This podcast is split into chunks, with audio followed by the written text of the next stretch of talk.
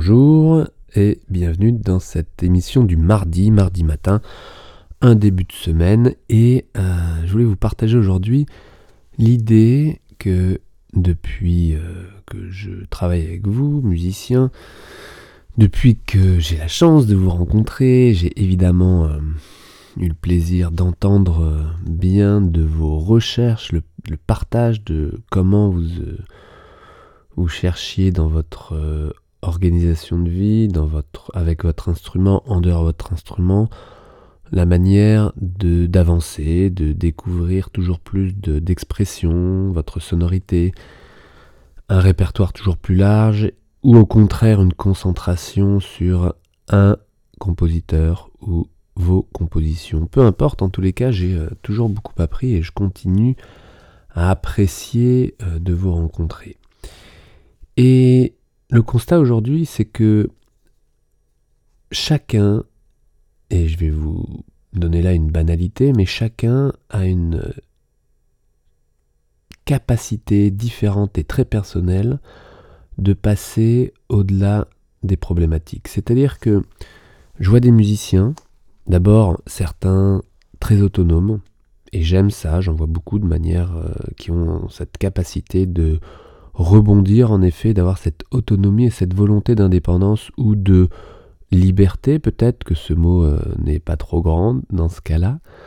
Et euh, je vois quelques musiciens qui peuvent reprocher cette euh, volonté d'autonomie que je suggère systématiquement. C'est-à-dire que certains musiciens et, et moins souvent, enfin rares sont ceux justement qui ont besoin d'avoir un suivi régulier. Je ne parle pas des pathologies très particulières comme la dystonie de fonction, qui demandent justement un soutien tellement euh, il est complexe de comprendre cette pathologie et de s'en sortir comme ça euh, seul. Je pense que le soutien est hyper important plus que l'encouragement, mais des raccourcis pour euh, trouver une issue qui fonctionne et une issue qui soit confortable pour le musicien. Non, non, je parle plus des autres pathologies fonctionnelles, des pathologies qui sont en lien avec euh, vraiment votre pratique instrumentale et votre euh, statut de chercheur, musicien, qui n'est d'ailleurs pas tellement reconnu, mais en tout cas, vous avez cette volonté d'indépendance que euh, j'aime, évidemment, puisque j'ai ce même, euh, cette même volonté, cette même, euh, ce même besoin, j'allais dire cette même dépendance à l'indépendance, ce qui serait un peu marrant en même temps, et cette capacité très différente de savoir rebondir certains arrivent, et c'est ça que je voudrais euh, développer, puisque ça pourrait intéresser tout le monde, certains arrivent à se sortir très rapidement d'une impasse. Alors évidemment, ils ont peut-être mis pas mal de temps à y rentrer, ou pas, mais indépendamment de la durée dans laquelle vous êtes dans cette problématique, dans une douleur intense, dans un arrêt de travail, dans un je dis un arrêt de travail, un arrêt de jeu, quoi, hein, un arrêt réel de jeu par euh, douleur extrême, enfin en tous les cas permanente, hein, suffisante pour vous faire arrêter de jouer, et généralement elle est assez grande parce qu'une petite douleur dans le bas du dos, loin des mains, loin des lèvres, ne vous dérange que très peu, ou en tous les cas vous arrivez à lutter contre ou à jouer avec. Donc au choix, vous choisissez votre position. Et donc, une fois que vous êtes arrivé dans une impasse qui est vous ne pouvez plus mettre le doigt sur votre instrument pour X raisons, ou vos lèvres, eh bien, certains d'entre vous, et je voudrais rassembler les éléments que, si tu fais partie de cela, eh bien, euh, vous arrivez à mettre en avant pour pouvoir sortir rapidement de votre problématique. Et ça, je dois dire que c'est toujours assez surprenant, mais euh, ces musiciens ont des points communs.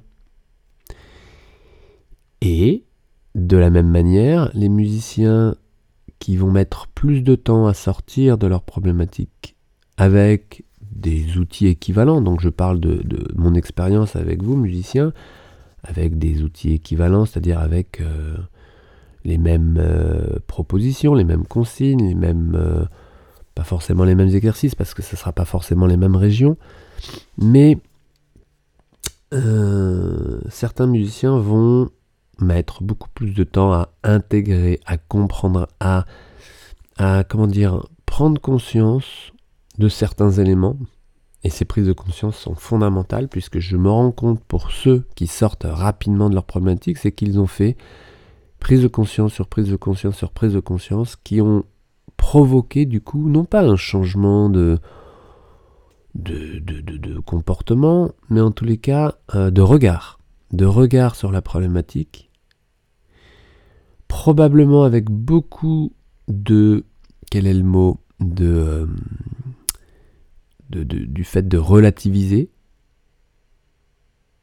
donc de regarder avec des, lunettes moins sombres leurs problèmes, sachant que de mon point de vue, les pathologies fonctionnelles des musiciens ne sont pas graves. Elles sont graves pour, euh, bah, toi si tu es arrêté, si tu es obligé d'être en arrêt de jeu parce que c'est trop douloureux, parce que c'est... Mais très souvent, je donne un exemple euh, commun, très souvent c'est une contracture musculaire qui fait arrêter le, jeu. je parle par exemple très localement dans la main, entre le pouce et l'index, euh, ce ne sont pas des tendinites, hein, cette petite musculature là, euh, c'est souvent des contractures douloureuses. Ces points entre les omoplates là, et puis ces trapèzes supérieurs, les rhomboïdes, toute cette musculature d'épaule entre au niveau de la nuque, c'est souvent des contractures musculaires. Donc on les met dans quelle pathologie Ce ne sont pas des pathologies, ce sont des tensions permanentes, douloureuses. Des muscles hyper musclés, hyper sollicités, qui vont être contracturés trop pour des raisons assez simples finalement. Sauf que vous, dans cette impasse, vous ne le voyez pas, c'est dans votre don, vous en avez parlé, ou alors si on vous en a parlé, bah, euh, vous êtes arrêté là, et puis, euh, et puis vous n'avez pas réussi finalement avec les outils proposés ou, avec les outils non proposés de sortir de ces contractures, alors que l'on ne parle que de contractures. Ok, il y a d'autres euh, pathologies comme les tendinopathies, donc ce que vous appelez tendinite, et, euh, euh, entre autres les ténocinovites, mais peu importe, qui sont souvent des conséquences de forçage en bout de chaîne parce que à la racine, donc je reviens aux épaules par exemple, eh bien, ou à la colonne ou à la respiration, des notions fondamentales, eh bien ces choses ne sont pas établies. Donc évidemment, en bout de chaîne, vous avez, vous avez des compensations sur des muscles plus longs, plus fins, avec des longs tendons et des grands bras de levier. Donc, des risques d'inflammation euh, des tendons et qui sont bien ennuyantes en effet, mais qui sont, et je l'ai encore entendu, mais euh, enfin bref, je l'entends presque tous les jours, que les tendinites sont longues à traiter. Eh oui, elles sont longues à partir du moment où euh, vous vous intéressez à l'inflammation du tendon, et c'est tout. Et non pas à la raison pour laquelle ce tendon s'inflamme. Ou mieux encore, pourquoi cette main compense? En allant regarder finalement, euh, en amont encore, comment porter une main légèrement dans l'espace? Et euh, il faut voir aussi, surtout, vu, surtout ce que vous lui demandez à cette main. C'est énorme ce que vous lui demandez en répétition, en exigence, en finesse, en puissance et en ce mélange-là qui peut être détonnant si la main n'est pas bien portée. Donc ce point entre les omoplates ou cette nuque un peu fatiguée ou ce bas du dos, il est beaucoup plus important à prendre en compte en réalité que ce qui se passe en bout de chaîne, parce que ce qui se passe en bout de chaîne n'est que la conséquence. Donc, il ne s'agit pas de s'acharner sur ce qui se passe au bout de vos mains, et vous risqueriez à ce moment-là d'entretenir la problématique, mais vraiment de revenir sur des bases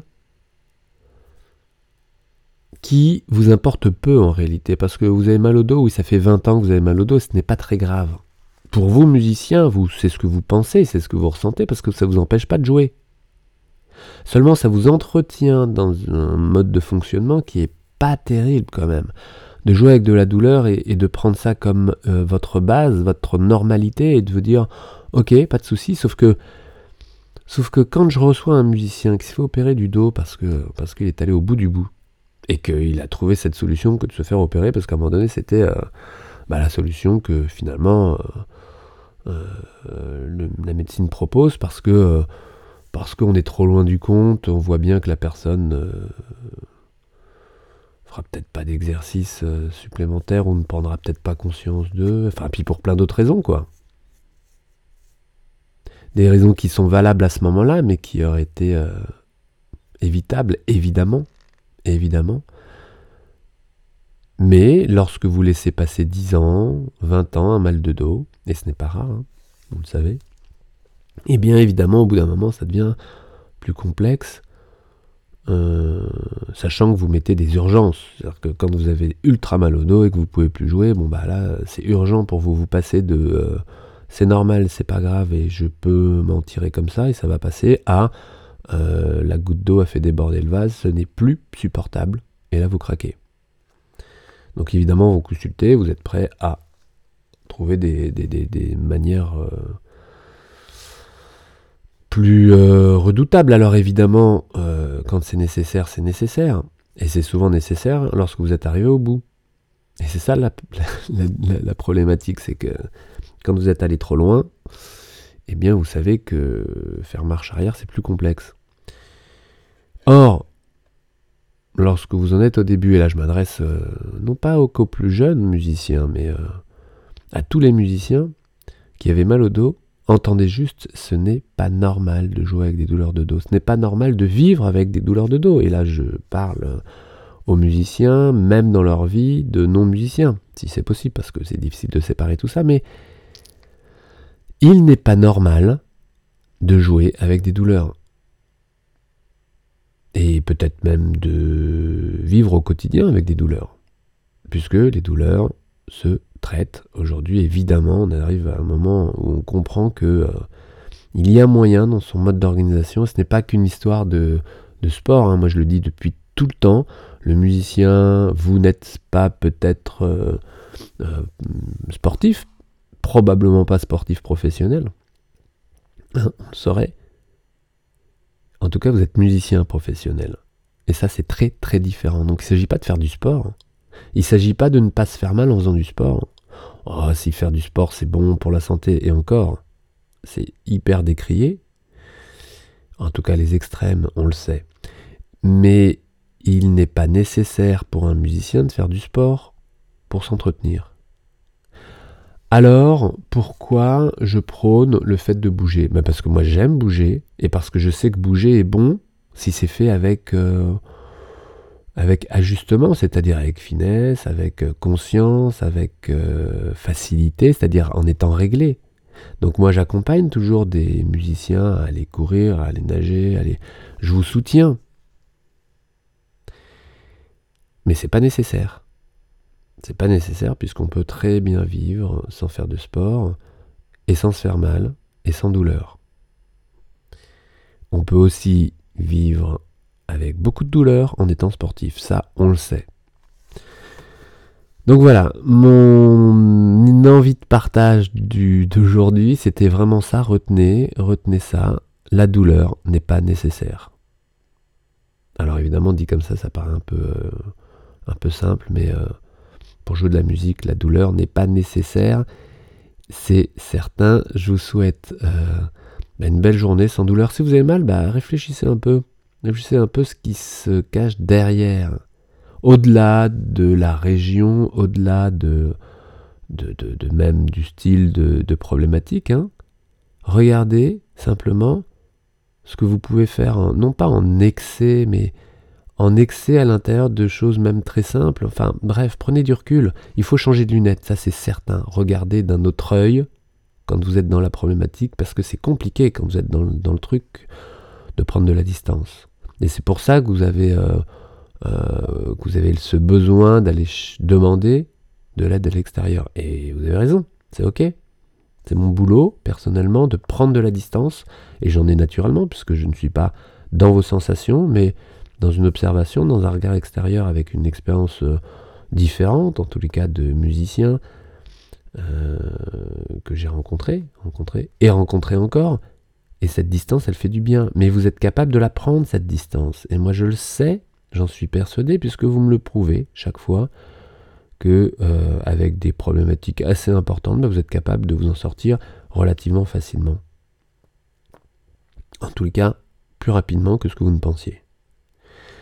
Voilà, donc prenez de la distance, changez de lunettes et arrêtez de chercher là où vous cherchez, puisque ça se passe souvent un petit peu ailleurs, certainement un petit peu en amont, ou un petit peu dans... Voilà, dans... Ben, je ne sais pas où, je ne vous connais pas, donc ailleurs. Ailleurs, autre part que là où vous regardez, et certainement ailleurs que euh, ben, en bout de chaîne. Parce qu'en bout de chaîne, ce ne, ce ne sont que les conséquences de ce qui se passe en amont. Voilà, je me répète, mais c'est super important. Il n'est pas normal de se faire mal en jouant regardez ça différemment, changez de lunettes et on se retrouve demain pour avancer. Ciao ciao.